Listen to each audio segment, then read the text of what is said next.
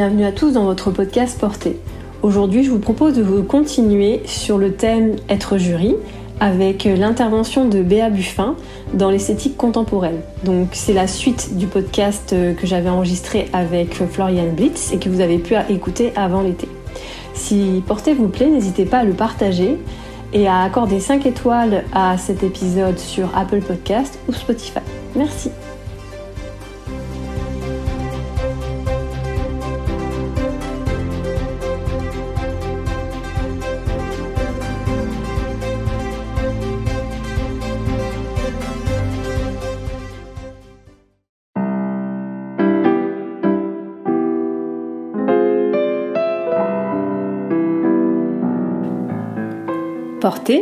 C'est un podcast sur la danse qui ouvre la porte à une communauté d'individus au parcours très différents, mais qui tous, chacun à leur manière, sont entrés dans le mouvement.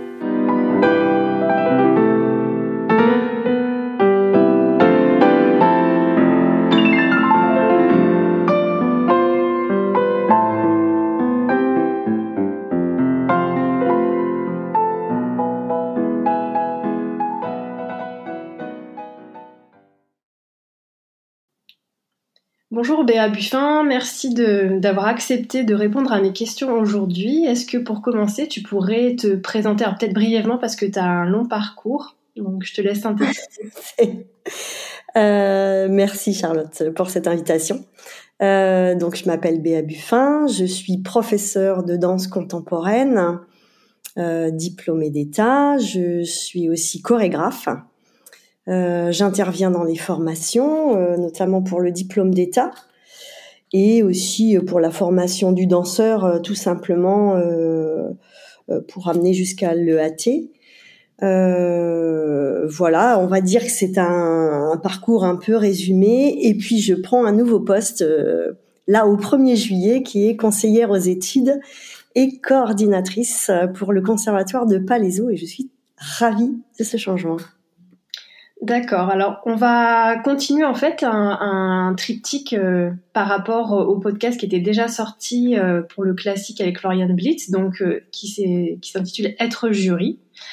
donc, ça va être vraiment sur cette thématique qu'on va partir. comment tu comment quand on est jury, on définit des critères concrets pour sortir de la subjectivité? Ou est-ce qu'on est forcément subjectif? Bah, en fait, ça dépend, euh, ça dépend le contexte. Contexte. En fait, si c'est pour des EAT ou le diplôme d'État, on a un contexte qui est ministériel, donc en fait, les critères sont déjà définis. Après, euh, subjectivité, objectivité, c'est un grand, un grand dilemme. On essaye au maximum d'être dans la neutralité la plus et dans la sincérité la le plus possible. Euh, maintenant, euh, on peut très bien définir, parce que je pense que ça rentre aussi dans l'histoire de chacun, hein, en fait, euh, d'observer l'autre et, et, de le juger, hein, puisque on, parle de jury.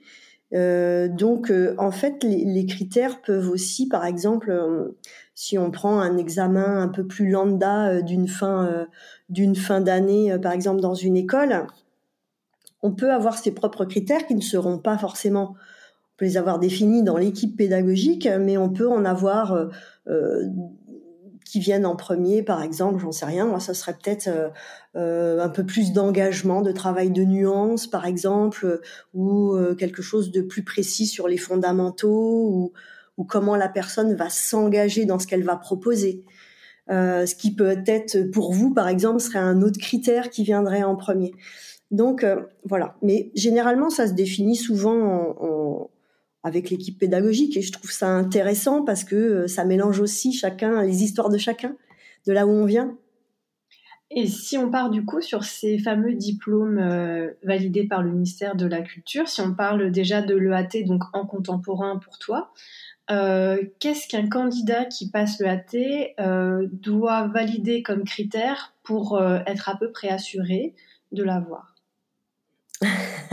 à peu près assuré de l'avoir. Un peu de euh. dans, le AT, hein, donc euh, si, si, on remet dans le contexte, le AT c'est vraiment le, le, départ, le point de départ en tout cas à l'entrée euh, pour le diplôme d'État.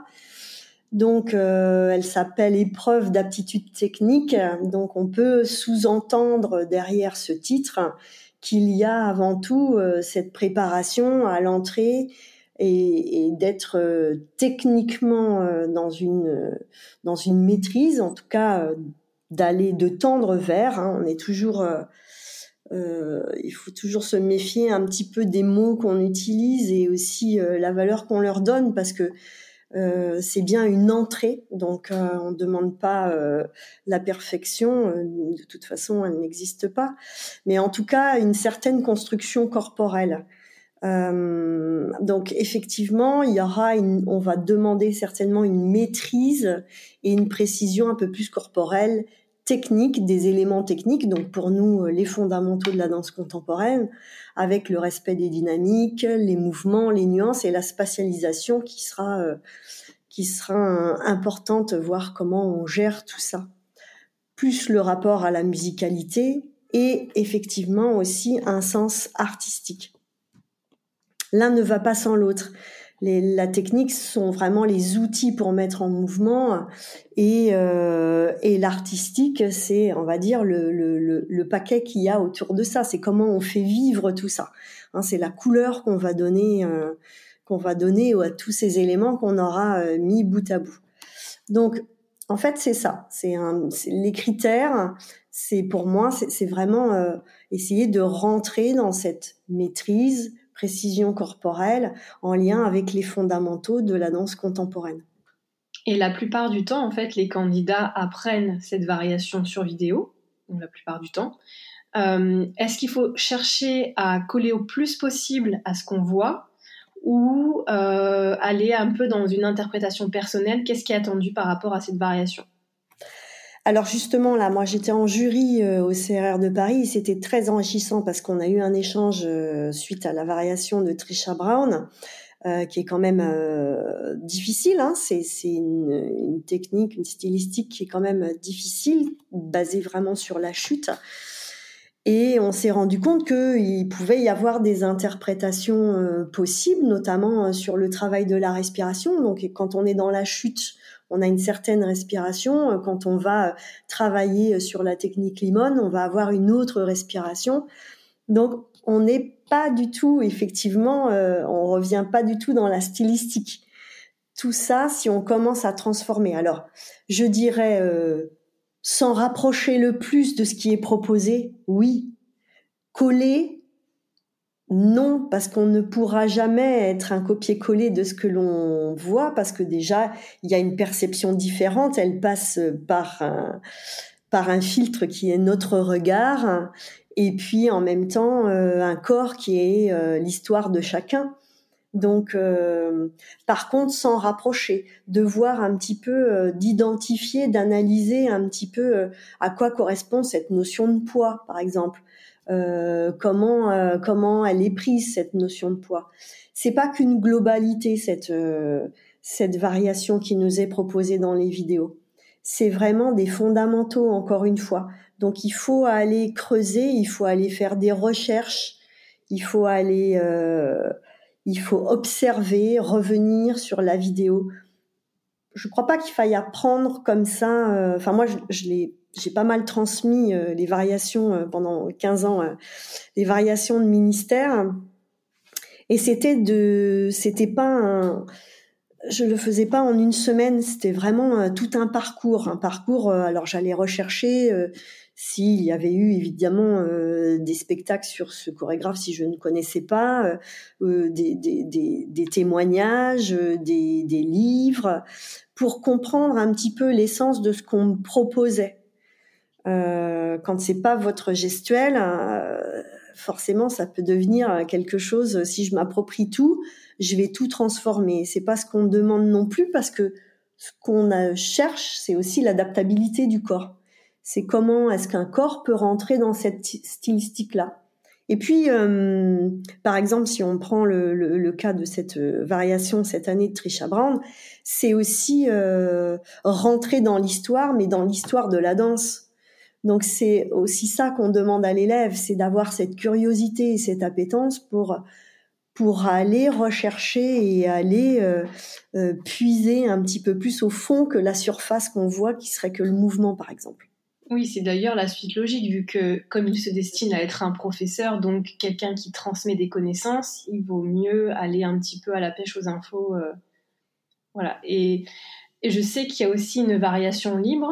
Euh, est-ce qu'on peut être, euh, est-ce qu'on peut se retrouver complètement hors sujet Est-ce que ça peut arriver qu'on soit hors sujet par rapport à la version imposée ou même à sa variation libre? Alors, euh, qu'est-ce que ça voudrait dire hors sujet euh, Puisque comme son nom l'indique, elle est libre.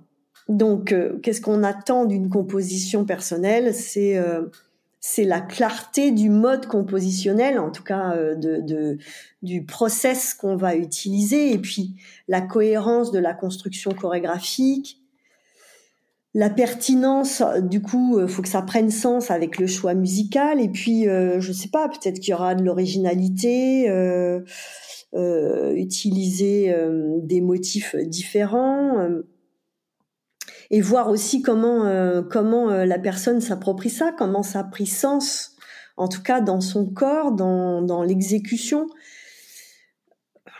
Je dirais que normalement, il n'y a pas de hors sujet, sinon on si on a le niveau requis pour pouvoir passer le AT, il n'y a pas de hors-sujet.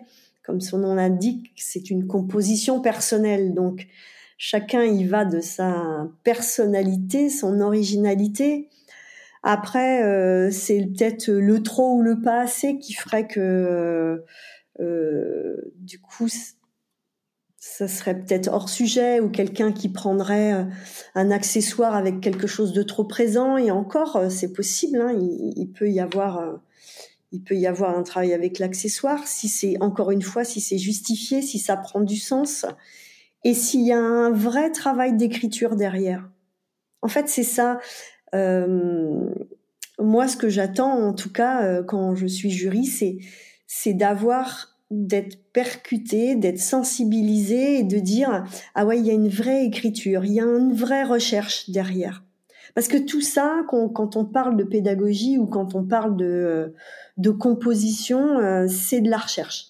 Je, je, je pense que chacun d'entre nous, nous sommes des chercheurs.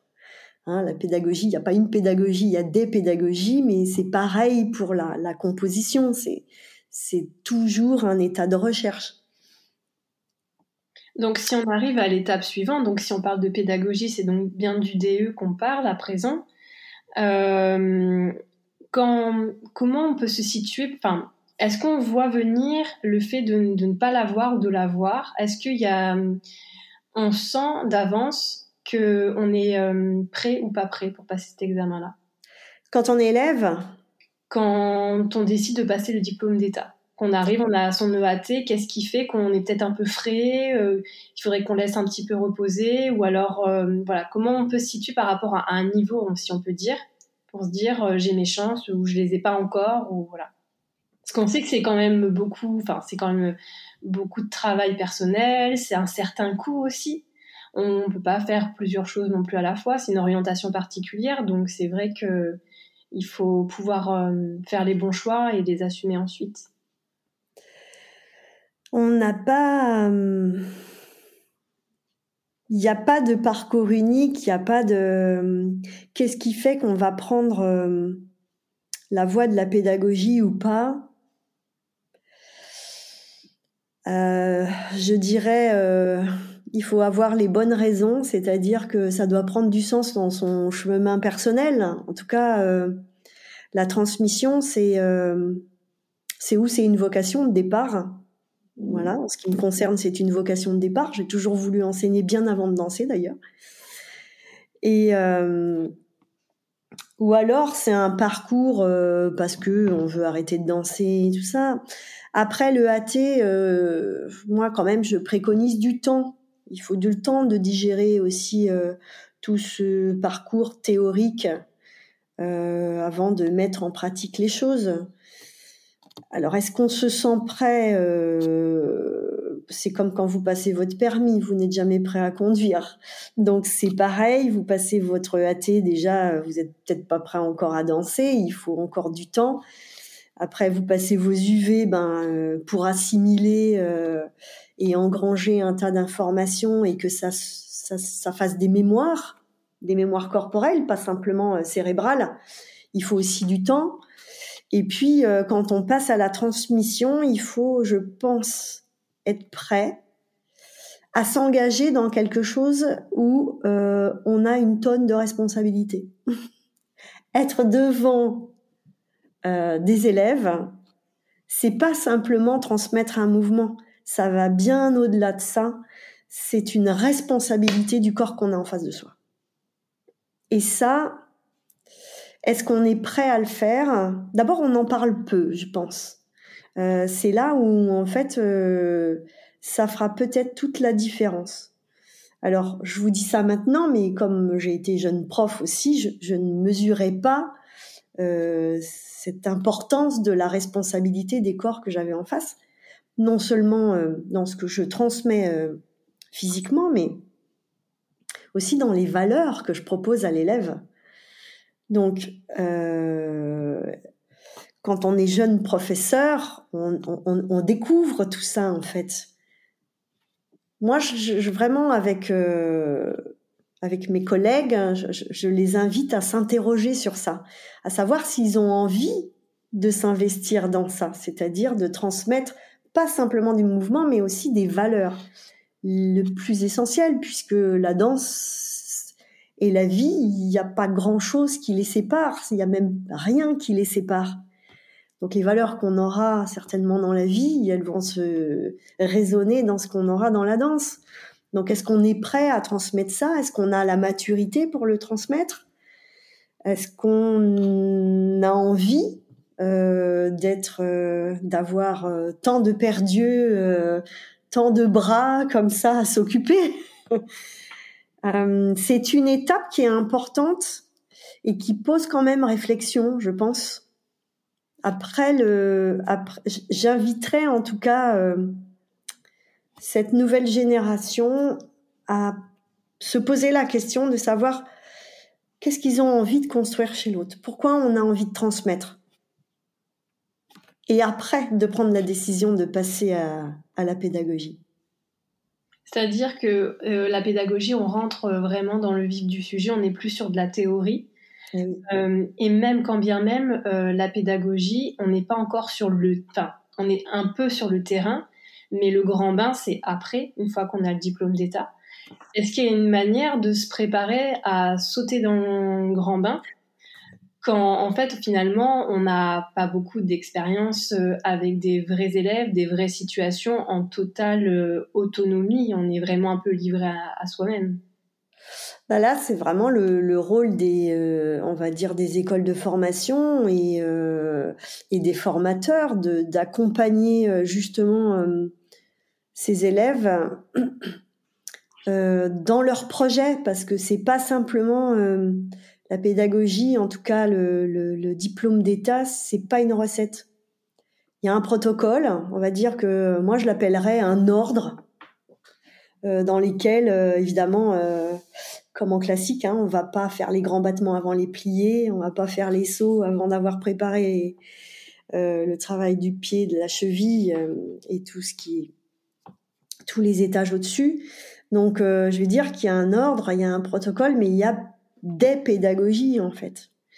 Donc, il n'y a pas de recette, il n'y a pas de,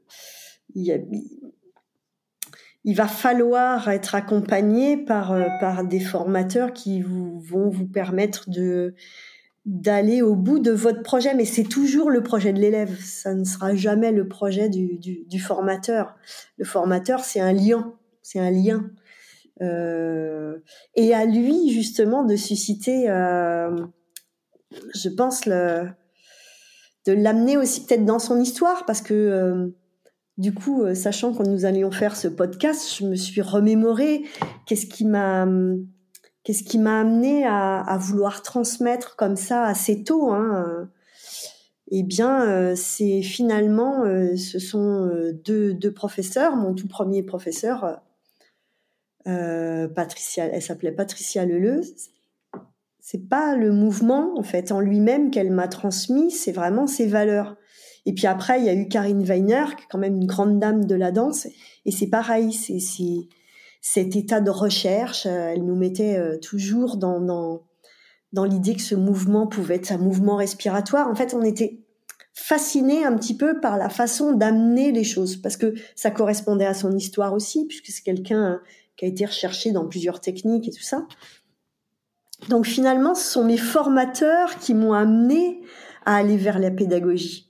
Ouais, une forme d'incarnation en fait, quelque chose de tangible. Ouais. Et hum, et c'est un, c'est un, peut-être que finalement la recette ce serait celle-là, c'est euh, de transmettre sa passion, euh, la passion de l'histoire de notre passion. Enfin, vous voyez, c'est c'est, c'est vraiment un, c'est vraiment, euh, bah oui, ce qu'on appelle l'héritage. en fait, c'est un peu ça, quoi. C'est le relais qu'on se passe d'année en année, et c'est assez fabuleux, hein, quand même. Hein. Je dois dire que c'est moi j'ai autant j'ai autant de, de bonheur que finalement euh, d'avoir été sur scène. C'est, euh, c'est, peut-être même plus grand parce que euh, c'est accompagner l'autre finalement. on fait ça aussi quand on a des enfants. Il y a une dimension humaine peut-être qui est plus proche. Il n'y a pas les feux de la rampe entre moi humain derrière sur scène et l'autre humain en, dans le public. Eh oui, là, il n'y a pas trop de filtres. Hein, ouais. il n'y en a pas du tout d'ailleurs. C'est bien là où c'est euh, c'est pas forcément facile parce que par exemple cette année euh, de, de, de DE, eh, c'est une grosse remise en question en fait ce que l'on croit ou ce que l'on nous a transmis. On demande à, le remettre en question, pas à l'effacer, mais euh, finalement à faire un reset, c'est-à-dire euh, réinitialisation euh, de pourquoi est-ce qu'on fait ça, comment on veut construire, qu'est-ce qu'on veut construire dans le corps de l'autre, qu'est-ce qu'on va lui amener, comment on va le, on va écouter, euh, accueillir son projet et puis euh, l'amener que ce soit un, petit, c'est-à-dire de l'initiation jusqu'à l'adulte. Donc c'est bien là tout l'enjeu de la pédagogie, hein, c'est accompagner le projet de l'autre et pas euh, ce serait un leurre que de dire que c'est euh, de la transmission de mouvement. C'est au-delà de ça, comme vous avez dit. C'est vraiment, il y a une dimension humaine qui. Donc il faut accepter et en même temps, il faut être prêt à, rentrer dans, dans cette dimension-là, en fait, pour faire le choix de la pédagogie. Et comme vous parliez tout à l'heure de la transmission, euh, est-ce que en, tant que jury, vous considérez quand même que c'est une étape qui peut permettre à quelqu'un d'apprendre? Bon, J'imagine votre réponse un peu à l'avance. C'est-à-dire que c'est comme des charnières, qu'on ait réussi ou qu'on n'ait pas réussi, est-ce que derrière, il est important pour vous qu'il y ait des retours? Est-ce que les, les candidats obtiennent toujours des retours afin qu'ils se construisent bien après leur échec ou même après leur réussite? Alors non, il n'y a pas des retours tout le temps. Euh. C'est, Et oui, c'est essentiel. Mais encore une fois, tout dépend, euh, tout dépend la personne. Euh, si j'étais élève aujourd'hui, oui, moi j'ai besoin de retour. J'ai besoin de retour pour avancer, pas forcément pour retravailler sur mes fragilités, mais pour savoir où j'en suis à le moment où j'ai présenté ça. Et du coup, le système euh, tel qu'il est fait, on peut pas, euh, c'est pas, c'est pas prévu. Euh, vous pouvez toujours appeler euh, au ministère le président du jury. Si, si, il peut y avoir des retours, bien sûr. Maintenant, euh, maintenant, avant de, de, y a, y j'avais vraiment trop de surprises hein, parce que les élèves, par exemple l'Académie internationale, ils ont des examens blancs. Donc, ils ont le retour de, leur jury qui est là, où, il y a forcément une personne extérieure et puis leur professeur et formateur de l'année. Il y a très peu de surprises, par exemple, au diplôme d'État, de voir quelqu'un qui a échoué à son examen blanc et qui a follement réussi. Bon, après, le stress peut rentrer en jeu, mais il y a une espèce d'équilibre quand même. Après, pour le AT, peut-être que ce sera intéressant, mais alors là, bon, à l'échelle nationale, ce serait, euh, ce serait, ce serait peut-être pas facile à organiser. Il y a beaucoup de candidats. voilà, que chaque candidat qui soit en réussite, soit en échec, ait un retour de, de ce qui pourrait avoir. Donc, ça voudrait dire que chaque examinateur ait, euh, des notes à, à donner euh, et à envoyer au candidat, un petit peu comme se fait au bac. Mais, mais du coup, vous, quand vous êtes face comme ça euh, à un candidat, vous prenez des notes ou vous n'avez pas le temps? Parce que c'est vrai que c'est compliqué de regarder quelqu'un, prendre des notes, réfléchir. Oui, alors euh, moi, je, je, regarde et je, je, je bafouille en même temps. Ouais, ouais. J'aime bien prendre des notes parce que euh, quand vous voyez un, certain nombre de candidats, euh, à la fin de la journée ou à la fin de la matinée, c'est un, parfois, on a besoin de relire ces notes pour dire ah oui, ça y est. La mémoire me revient, euh, je me souviens, il y avait peut-être une fragilité sur telle, ou alors ça c'était chouette, il y avait une spatialité qui était vraiment intense. Enfin, qui était euh, très bien géré et tout. Donc oui, oui, moi, moi, je prends des notes. J'aime bien. J'aime bien me faire une petite grille de lecture euh, qui serait vraiment euh, assez basique sur l'espace, le temps et, et, le poids ou le flux, mais comme le faisait Lavanne. Et et puis après, autour de ça, je vois évidemment la personnalité, l'interprétation, s'il y a évidemment une maîtrise technique voilà. Après, c'est avec l'habitude. Hein, euh, ça va un petit peu plus vite. Euh, au départ, effectivement, on prend beaucoup de notes et puis maintenant, on prend moins de notes et puis euh, et puis se jouent plus ou moins les mêmes choses. En fait, c'est pareil. On a tellement l'habitude aussi de voir beaucoup de corps en enseignant. Enfin, quand on enseigne tous les jours que on a une lecture du corps, que la façon dont il se place où il se place euh, va nous permettre quand même de rentrer déjà un petit peu dans sa matière ou euh, dans sa rythmique. Voilà. Donc si, si on affine un petit peu, euh, ce que vous êtes en train de nous dire, c'est qu'il faut avoir aussi le souci du détail, que ça met un petit peu, on se fait déjà une, une opinion sur quand, avant même que ça commence au final. Comment Alors c'est pas, je dirais pas avoir une opinion déjà euh, déjà faite. Euh, je comprends hein, votre question, mais c'est euh, c'est comme quand on fait un duo, il faut savoir rentrer dans l'énergie. Bon là, c'est un petit peu, c'est un petit peu ma deuxième casquette parce que j'ai travaillé pendant cinq ans sur le shiatsu et la médecine traditionnelle chinoise. Donc ça me fait référence, je fais un petit peu référence à ça. C'est commencer à rentrer dans l'énergie de l'autre, en fait. Hein, c'est un petit peu comme dans les arts martiaux. Euh, la personne marche, bon ben, on entend déjà son rythme. Voilà. Alors, on va être surpris, hein, forcément, puisqu'on la connaît pas, mais il y a quelque chose de dire, ben voilà, je, je me laisse porter. En tout cas, c'est peut-être plutôt ça. Je me laisse porter par ce qui va. Mais pour ça, il faut rentrer dans le corps. Il faut, faut, faut, faut déjà mettre une enveloppe. Et hum, par rapport à ces deux examens, est-ce qu'il y a des choses qui sont complètement rédhibitoires? Ben après, c'est aussi la façon dont vous vous exprimez euh, qui va être, euh, oui, l'autoritarisme autoritaire, l'abus de pouvoir, euh, un mauvais, un mauvais positionnement, en tout cas. Euh, euh, quand c'est pas un choix non plus. Ça, oui, ça se sent. Ça se ressent quand c'est juste pour une expérience, parce qu'on a, il y a pas mal de d'élèves qui passent juste pour l'expérience. Bon, bah ils sont juste là.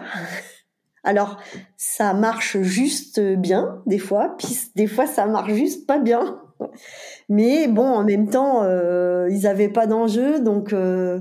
alors après, quand c'est en pédagogie, c'est un peu plus compliqué, hein, parce que juste pour l'expérience, ça va pas le faire. Mais Oui, euh, il y a quand même 2-3 ans, sauf les dérogations au Centre national de la danse, mais il y a quand même du travail derrière. Donc, c'est quand même, ça doit être rare quand même qu'ils viennent pour juste l'expérience. Mais c'est important en tout cas de, de, de, la façon dont on se positionne. Et puis le discours, alors je dirais que le discours, comme vous dites, c'est, ça se façonne aussi au fur et à mesure ça se, ça se mature, ça, ça s'affine. C'est vraiment comme le corps, hein, en fait. Il euh, y, a, y, a, y, a, des mots-clés, il y a, y a des... Mais une manière de s'adresser aux autres aussi. Voilà, il y a une manière de s'adresser aux autres. Euh, la, la, la, la, bienveillance est toujours euh, la bienvenue euh, dans peu importe n'importe quelle situation. Donc voilà, les choses rédhibitoires seraient d'oublier peut-être pourquoi on est là.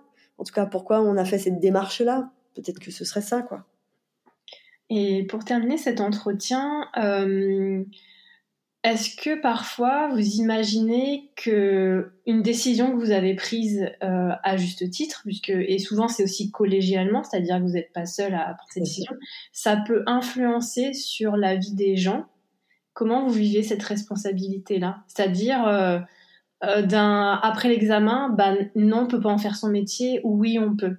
Parfois, pour certains, c'est le choix d'une vie, ils y accéderont pas, et où ils y accéderont? Et voilà, vous êtes un petit peu, c'est un peu le coup près. Voilà, comment vous vivez cette situation? Alors, il y a deux choses dans lesquelles, enfin voilà, dans, ce que vous proposez. Euh, je ne peux même pas dire que je me refuse euh, à émettre juste la pensée de savoir si je peux déterminer ou pas la vie de l'autre. Euh, je n'en ai même pas la pensée. Et euh, j'en ai surtout pas le pouvoir. Et je crois que je n'en ai pas envie non plus. je pense que ces deux étapes que sont le AT et la pédagogie sont, comme je viens de le dire, des étapes de vie. Et à aucun moment euh, ne vont avoir euh, euh, décision de la vie de la personne, en tout cas de sa voie professionnelle. Parce que quelqu'un qui ne réussit pas son EAT une fois, deux fois, trois fois ou quatre fois, c'est pas une décision d'un jury. C'est que peut-être il se joue autre chose. Bon, voilà, c'est pas forcément, euh, c'est pas forcément à cet instant qui se joue. On ne sait pas. Peut-être que le stress, peut-être que c'est pas la voix de la personne, peut-être que euh, c'est euh, quelque chose qui s'y apparente. Euh, juste, j'ai un exemple qui me vient, qui me vient à l'esprit. J'étais formatrice à l'EAT et une élève que j'appréciais beaucoup, qui on avait beaucoup d'échanges, elle a loupé cinq fois son EAT techniquement, moi, je ne voyais pas euh, où était la problématique. On a retravaillé aussi sur l'état de stress, sur la présentation. Euh, ça, ça paraissait se passer pas trop mal. Euh, mais néanmoins, il se jouait quelque chose ce jour-là qui fait que ben, elle n'a jamais eu son EAT. Bon, voilà. Elle a repris ses études. Elle est donc aujourd'hui euh, psychomotricienne. Et euh, bah, dans son travail, elle réinjecte évidemment tout ce qu'elle a parcouru dans la danse et offre aujourd'hui aussi quelques ateliers avec des adultes. Donc en fait, peut-être que son parcours à elle n'était pas un parcours de danseur lambda ou de professeur, mais visiblement euh, un autre chemin qui l'amène quand même vers la danse et qui l'amène à travailler le corps autrement. Donc effectivement, c'est peut-être pas forcément à cause de ou grâce à, En tout cas, le fait de, ne pas avoir cette EAT n'est pas la décision du jury, mais bien peut-être sa propre décision de ne pas pouvoir l'avoir et de la mettre sur une autre voie. Alors après, euh, ça, s'appelle des croyances. Hein. Euh, chacun en fait ce qu'il veut. des fois, on n'est pas forcément toujours sur le, chemin qu'on a décidé, donc on s'entête. moi, j'ai eu deux fois mon CA. Et pourtant, euh, j'ai été enseignée dans la plus grande compagnie euh, de danse contemporaine, euh, nationale et internationale, qui est Prège le Cage. et pourtant, je n'ai pas mon CA. Et je l'ai loupé deux fois. Et juste après l'avoir loupé, on m'a appelé une semaine après pour aller. et ben voilà, donc merci la vie. Malgré tout, ça remet en question, mais en même temps euh, la déception, c'est une affaire d'ego. C'est rien d'autre, en fait. Hein. Ça remet pas en question nos, nos rêves, en tout cas. Et nous ne sommes pas, en tant que jury, euh, ben, j'en sais rien, euh, inhibiteur de rêve ou euh, je sais pas le mot me vient pas mais inhibiteur de rêve c'est horrible. C'est honte d'entendre en fait euh, ça ça reste du coup on comprend bien que ça reste une responsabilité individuelle de toujours trouver un chemin pour euh, réussir à être qui on veut être finalement peu importe la manière dont ça se passe avant. Oui, oui, oui, c'est vraiment ça euh, que ça dit, que, euh, le, chemin personnel, le choix qu'on fait de se présenter devant un jury ou pas, ça va pas remettre nos chemins, notre chemin de vie, en tout cas, ça va remettre peut-être des conditions professionnelles qui seront autres ou, à persévérer, hein, parce que euh, voilà, c'est pas quand vous avez 9, euh, 9,50, on est quand même proche à l'EAT, on se dit que bon, allez en travaillant différemment et en comprenant un petit peu ses fragilités, on va, va accéder à 10. Voilà. Quand après ça se renouvelle, c'est qu'il y a d'autres choses qui se jouent. Euh, l'instant, le, moment euh, qui est peut-être pas propice, euh, mais d'écouter en tout cas son chemin personnel et, son chemin de vie me paraît essentiel. Voilà. bien, merci Béa Buffin. On va terminer sur ces mots euh, qui sont, je pense, euh, particulièrement importants euh, à entendre. Merci. Merci Charlotte. À bientôt.